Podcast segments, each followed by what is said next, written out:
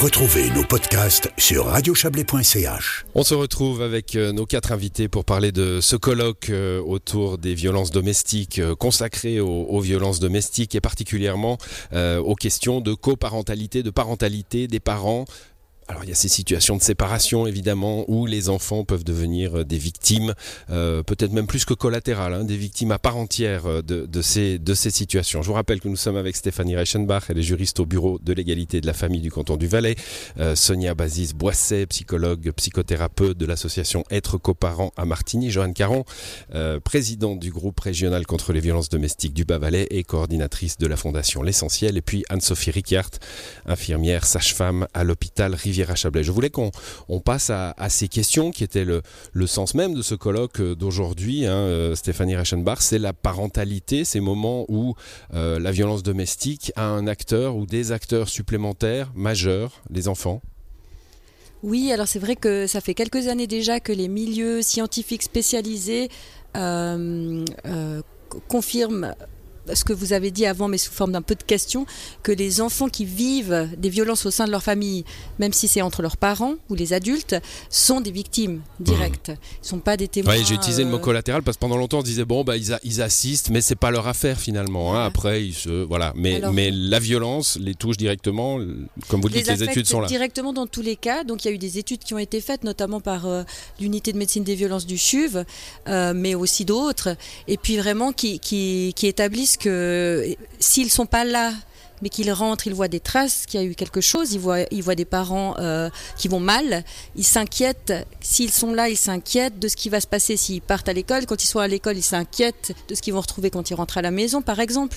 Donc euh, c'est vraiment euh, pas seulement le fait d'entendre ou d'être là qui, qui, qui, qui va les affecter. Ça les affecte parce que c'est un climat, c'est un mode de fonctionnement, comme on a vu la spirale de la violence, qui fait qu'ils sont pris là au milieu. Mmh. Joanne Caron, on parlait de l'évolution, euh, en première partie de l'évolution du travail de la police, de la justice euh, à, cet égard. Est-ce que dans, le milieu des travailleurs et, travailleuses du social, euh, il y a aussi ce nouveau paramètre, alors j'imagine que c'est pas de l'année dernière, hein, ça fait quand même quelques années maintenant, mais ce nouveau paramètre de savoir parler à des enfants qui sont victimes oui, exactement. Et puis d'ailleurs, euh, à la LAVI, ils ont ouvert un poste pour euh, un travailleur social qui travaille vraiment avec les enfants qui vivent la violence. Voilà, la vie, c'est l'aide, la loi sur l'aide aux victimes. L'aide aux victimes de violence euh, et l'aide d'infraction. Et puis, donc, c'est vraiment important de prendre l'enfant avec. Et nous, on met en place des groupes de parole par, avec les, les personnes qu'on accompagne. Et c'est souvent un sujet qui vient le plus souvent. C'est nos enfants. Et aujourd'hui, c'est pas parce qu'on est séparés que l'enfant il vit bien la séparation, parce que la violence, elle a été là au moment du quand le couple était ensemble, mais souvent, malheureusement, la violence, elle continue.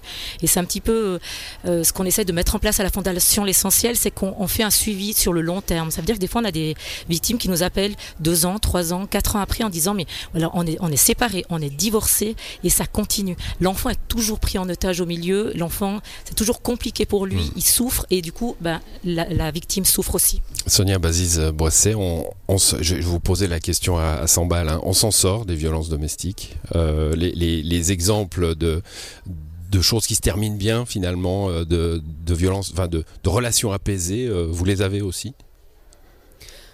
Comme tout, je pense qu'il y a des cas particuliers, mais je pense qu'avec un peu de méthode, euh, avec euh, de la concertation, euh, du pilotage, et puis avec toutes les ressources que nous avons à disposition, je pense qu'on peut s'en sortir. Par contre, il nous faut une vraie vision, une vraie vision à long terme de ces situations. C'est-à-dire qu'il ne faut pas s'imaginer que après, c'est vrai que Joanne disait suivi à long terme, des fois deux ans, trois ans. Moi, j'ai envie de dire, on doit avoir des visions à dix ans presque, hein, parfois. Que nous, ça nous arrive de retrouver des situations qui ont, qui ont été euh, apparemment apaisées mmh. pendant 7, euh, 8 ans. Puis en fait, euh, il y a un événement, une étincelle, et ça repart. Et en fait, les choses n'étaient pas si bien traitées, les choses n'étaient pas si bien résolues. Il y avait, il y avait quand même des tensions. Donc oui, et surtout, surtout, si les parents sont demandeurs. Il y a quand même des situations vraiment où les parents arrivent à un moment donné. C'est ce qu'on en parlait ce matin en venant. On avait des situations vraiment difficiles où les parents ont noté des, vraiment des progrès. À un moment donné, ils sont arrivés au constat de dire bon, on va faire ce qu'elles nous disent. Hmm. Et c'est déjà pas mal. Si vous faites à peu près ce que les professionnels vous conseillent ou vous guident de faire, c'est déjà énorme. Ouais, c'est déjà qu'il y a eu un, apaisement personnel euh, hein, sur euh, la la persuasion, l'auto-persuasion d'avoir raison dans, un conflit. Stéphanie Reichenbach, j'ai l'impression, pour avoir suivi une partie de ces, débats, que le système judiciaire, alors on n'a personne du système judiciaire ici, mais est, un peu froid en fait. Hein. On, a parlé des, policiers, des policières qui sont probablement aujourd'hui mieux formés à accueillir ce genre de plainte.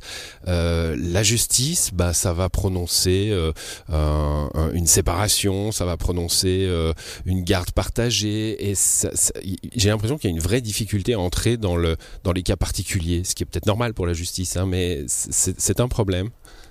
Alors peut-être il faut distinguer euh, les autorités de justice pénale qui sont là pour établir s'il y a eu une infraction et puis pour, euh, pour réprimer donc qui vont pas être euh, euh, impliqués dans la protection de la victime, et même si le fait euh, de, réprimer, ça peut jouer un rôle dissuasif, mais voilà, ils sont pas impliqués là-dedans, tandis que les autorités civiles, les juges, vont prononcer le divorce, voilà, les autorités de protection de l'enfance et de l'adulte, oui, ils vont, ils vont se être impliqué là-dedans, dans les séparations, dans les droits des enfants.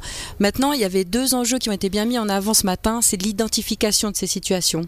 Parce que, euh, d'une part, la justice, euh, bah, comme euh, on, attend qu'elle soit, elle doit être impartiale. Donc on est face à deux parties, en fait, pour une autorité. et puis on doit mettre au milieu le, bien de l'enfant. Et puis, ben voilà, dans, les, dans les familles où il n'y a pas de violence, le bien de l'enfant, c'est d'avoir des contacts équilibrés avec ses deux parents. Mmh. Et du coup, euh, si l'information de violence, elle n'est pas connue, euh, ça va être compliqué d'adapter pour, pour l'autorité d'adapter son intervention. Donc on, a beau, on travaille beaucoup là-dessus maintenant. Euh, dans les réseaux, dans les différents projets qui concernent la famille, les séparations, on vient toujours amener la question de la violence. Et c'est vrai que bah, il y a besoin de plus de formation, hmm. certainement. je, posais, je posais la question, Joanne Caron, parce que j'ai entendu justement un exemple ce matin hein, de, euh, bah, de situation où la justice a prononcé, c'est une garde partagée, et, et bah, ça c'est la loi. Hein. La justice a dit, donc c'est la loi. Et puis si une situation de violence euh, survient et que la maman refuse de confier les enfants au papa pour X raison, bah, c'est elle qui est dans, dans l'erreur. Hein. Exactement, c'est elle qui se retrouve en fait hors la loi. Hors la loi, mmh. exactement. Elle doit suivre euh, ce que la loi a décidé et ça, non, on se retrouve quand même régulièrement avec confronté à ça. Exactement. Mmh. Où on a des, des victimes qui ont pas, où c'était pas des, des, infractions euh, reconnues au niveau, euh, enfin, c'était pas que de niveau pénal, donc c'était des violences psychologiques, donc voilà, le, ça peut rester aussi un bon père. Hein. C'est pas parce qu'un homme a été violent que ce n'est pas un bon père. Mais bah, souvent pour la victime qui a souffert, euh, c'est difficile pour elle parce que bah voilà, il y a quand même eu des, violences dans le couple. L'enfant était présent, c'était difficile pour lui. Euh, donc quand euh, elle dit mais pourquoi il pourrait voir l'enfant autant que, que moi, j'aurais besoin d'avoir la garde complète. Mm. Et c'est très douloureux pour pour les pour les victimes, anciennes victimes. Donc ça, il y a, y a tout un travail encore.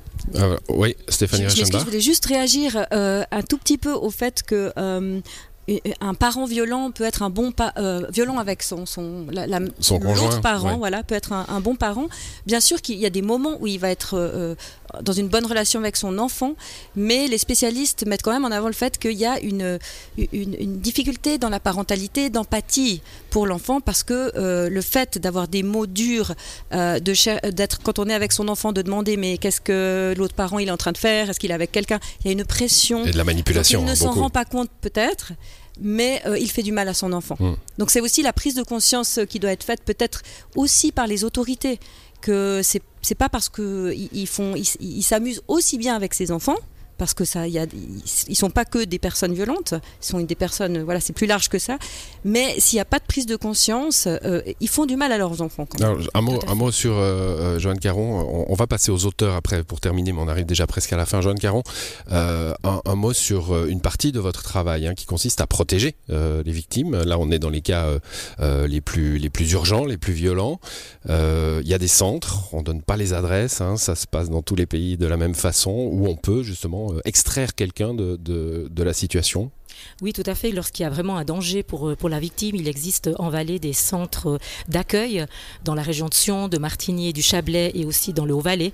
Et puis à ce moment-là, ben voilà, on peut sortir la victime avec ses enfants de, de, la, de la maison et elle peut être hébergée et puis soutenue par des professionnels ensuite euh, dans, dans, ces hébergements pour se reconstruire, être aidée administrativement, être aidée juridiquement, voilà, pour qu'elle puisse entamer toutes mmh. ces démarches. Et d'où l'intérêt d'avoir un réseau, hein, puisque tous les acteurs du réseau pourront diriger cas d'urgence constaté vers, vers ces structures-là. Stéphanie Reichenbach, j'aimerais qu'on parle pour terminer de, de ces nouvelles politiques. Ça fait quelques années maintenant que tous les acteurs dont on parlait, les réseaux, s'intéressent aussi aux auteurs. Hein. Avant, les auteurs, c'était juste des gens violents. Maintenant, il y a, y a toute une partie, y compris législative, qui, qui, consiste à dire, bon, bah, il faut du suivi pour ces gens-là.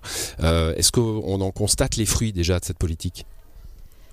Euh, oui, je pense, parce que c'est vrai que en Valais, en tout cas, c'est avec la loi de 2015 que euh, une consultation spécialisée pour les personnes qui exercent des violences dans leur famille a été créée. Euh, et puis, ben, c'est clair que entre aucune offre et, et, une offre existante maintenant dans tout le canton dans les deux langues, il y a du progrès. Après, c'est un aussi de nouveau une prestation qui se construit au fur et à mesure euh, avec euh, des ressources qui, qui, sont régulièrement aussi adaptées.